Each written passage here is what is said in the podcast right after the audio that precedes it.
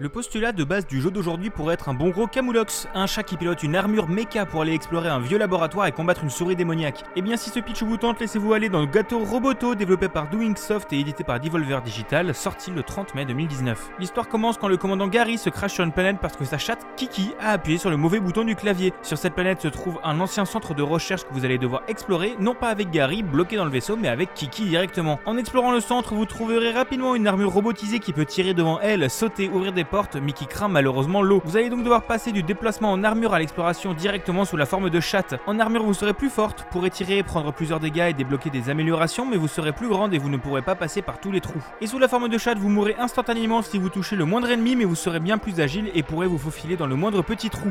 Vous devrez donc faire face à de nombreux ennemis qui peuplent ce centre de recherche pour réussir à trouver un moyen de partir d'ici. La base du jeu est celle d'un Metroidvania. Vous commencez avec très peu d'améliorations dans des zones où vous ne pourrez pas tout explorer avec plein de portes fermées de partout.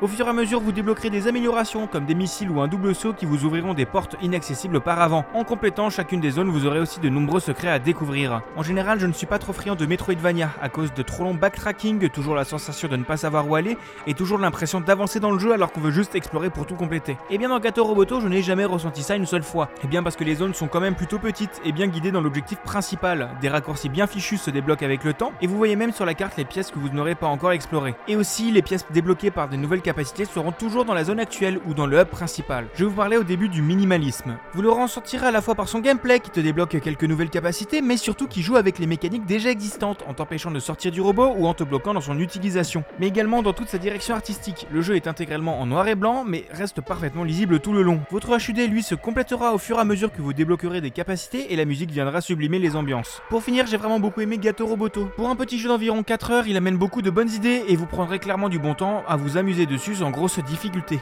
Il est disponible pour 6,59€ sur Steam et Nintendo Switch, et en plus Kiki est trop mignonne.